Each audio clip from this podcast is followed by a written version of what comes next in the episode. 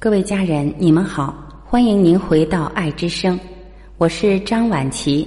今天让我们一起来分享刘继荣撰写的文章，题目是《让孩子成为他自己是这一生最美的祝福》。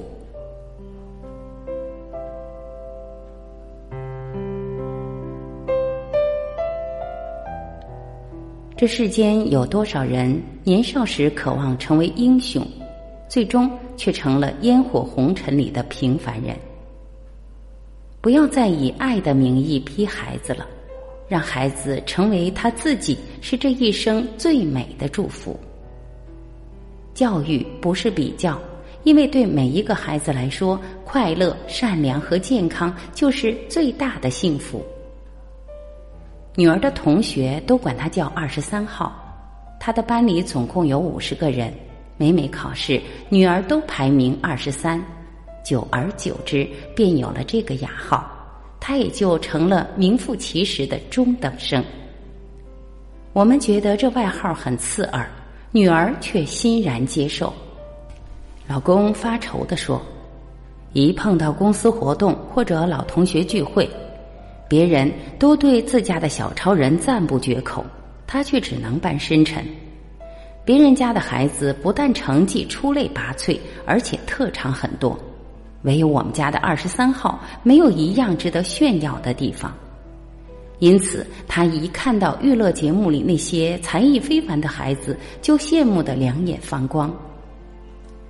中秋节，亲友相聚，坐满了一个宽大的包间。众人的话题也渐渐转向各家的孩子。趁着酒兴，要孩子们说说将来要做什么。钢琴家、明星、政界要人，孩子们毫不怯场。连那个四岁半的女孩也会说将来要做央视的主持人，赢得一阵赞叹。十二岁的女儿正为身边的小弟弟、小妹妹剔蟹、剥虾、盛汤、开碗。忙得不亦乐乎，人们忽然想起，只剩他没说了。在众人的催促下，他认真的回答：“长大了，我的第一志愿是当幼儿园老师，领着孩子们唱歌、跳舞、做游戏。”众人礼貌的表示赞许，紧接着追问他的第二志愿。他大大方方的说：“我想做妈妈。”穿着一扭叮当毛的围裙，在厨房里做晚餐，然后给我的孩子讲故事，领着他在阳台上看星星。亲友愕然，面面相觑，不知道该说些什么。老公的神情极为尴尬。为了让女儿成为更特别的人，我们也动过很多脑筋，比如为提高她的学习成绩，请家教。报辅导班，买各种各样的资料，孩子也蛮懂事。漫画书不看了，剪纸班退出了，周末的懒觉放弃了。为了满足我们的愿望，他像一只疲惫的小鸟，从一个班赶到另一个班，卷子、练习册一沓沓的做。可到底他是个孩子，身体先扛不住了，得了重感冒，在病床上输着液体，他还坚持写作业。最后引发了肺炎，病好后，孩子的脸小了一圈，可期末考试的成绩仍然是让我们哭笑不得的二十三名。后来我们也曾试过增加营养、物质激励等等，几次三番的折腾下来，女儿的小脸越来越苍白，而且一说要考试，她就开始厌食、失眠、冒虚汗。再接着考出了令我们瞠目结舌的三十三名。我和老公悄无声息的放弃了轰轰烈烈的揠苗助长活动，恢复了他正常的作息时间，还给他画漫画的权利，允许他继续订儿童幽默之类的书报，家中安稳了很久。我们对女儿是心疼的，可面对她的成绩又有说不出的困惑。周末，一群同事结伴郊游，大家各自做了最拿手的菜，带着老公和孩子去野餐。一路上笑语盈盈，这家孩子唱歌，那家孩子表演小品。女儿没什么看家本领，只是开心的不停鼓掌。她不时跑到后面照看着那些食物，把倾斜的饭盒摆好，松了的瓶盖拧紧，流出的菜汁擦净，忙忙碌碌，像个细心的小管家。野餐的时候，发生了一件意外的事：两个小男孩，一个奥数尖子，一个英语高手，同时夹住盘子里的一块糯米饼，谁也不肯放手，更不愿平分。丰盛的美食源源不断的摆上来，他们看都不看。大人们又笑又叹，连劝带哄，可怎么都不管用。最后还是女儿用掷硬币的方法，轻松的打破了这个僵局。回来的路上堵车，一些孩子焦躁起来，女儿的笑话一个接一个，全车人都被逗乐了。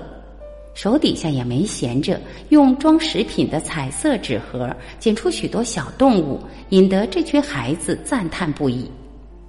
到了下车的时候，每个人都拿到了自己的生肖剪纸，听到孩子们连连道谢，老公禁不住露出了自豪的微笑。期中考试后，我接到了女儿班主任的电话，首先得知女儿的成绩仍是中等。不过她说有一件奇怪的事想告诉我，他从教三十年了，第一次遇见这种事。语文试卷上有一道附加题：你最欣赏班里的哪位同学？请说出理由。除女儿之外，全班同学竟然都写上了女儿的名字。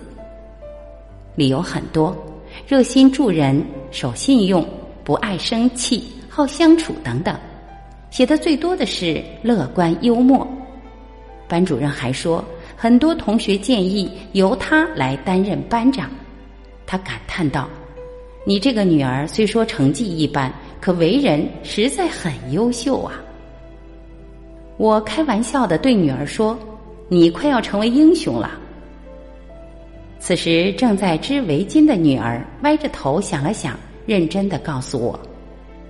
老师曾讲过一句格言：“当英雄路过的时候，总要有人坐在路边鼓掌。”他轻轻地说：“妈妈，我不想成为英雄，我想成为那个坐在路边鼓掌的人。”我猛地一震，默默的打量着他。他安静的织着绒线，淡粉的线在竹针上缠缠绕绕。仿佛一寸一寸的光阴在他手里吐出星星点点的花蕾，我心里竟是蓦的一暖。那一刻，我忽然被这个不想成为英雄的女孩打动了。这世间有多少人年少时渴望成为英雄，最终却成了烟火红尘里的平凡人？如果健康，如果快乐。如果没有违背自己的心意，我们的孩子又何妨做一个善良的普通人？长大成人后，他一定会成为贤淑的妻子、温柔的母亲，甚至热心的同事、和善的邻居。在那些漫长的岁月里，他都能安然的过着自己想要的生活。作为父母，还想为孩子祈求怎样更好的未来呢？你是不是总按照自己的意愿设计着孩子的未来？孩子是不是成了你完成自己心愿的工具？你是不是总打着为你好的幌子，对孩子要求这要求那，让他去做很多他不喜欢的事？是的，似乎你觉得你的一切出发点都是对孩子的爱。但孩子恰恰是被爱绑架了，孩子不是为自己活，是为你活，于是孩子活得很累，你也会活得很累。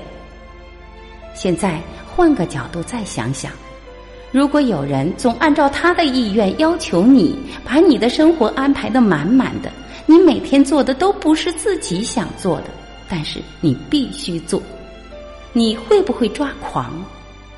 所以，不要再以爱的名义逼孩子了。你真正应该考虑的是如何启发孩子、引导孩子，让孩子真正认同你，让孩子自己的意愿和你一致。那么孩子眼里的你要我做，就变成了我自己要做。这时你会发现，孩子做出的成绩往往超出你的想象。比智商更重要的是情商，比技能更重要的是德行。正如文中的二十三号，全班同学都欣赏他。这样的天赋所在，发挥到极致，不是一样能为社会做出最大的贡献吗？总之，做最好的自己。如果我是鲜花，我将极香尽艳，傲立枝头；如果我是绿叶，我将鞠躬尽瘁，簇于花旁。让每个孩子都成为他自己，就是对孩子。最美的祝福。你也想成为你自己，活得自由、快乐、幸福，不是吗？好了，各位家人，以上就是今天我们一起分享的内容。您觉得爱孩子的最好方式是什么呢？对孩子而言，最重要的是什么？您真的支持孩子做自己喜欢的事情吗？您对孩子的爱？是无条件的吗？欢迎您留言交流，我们一起分享。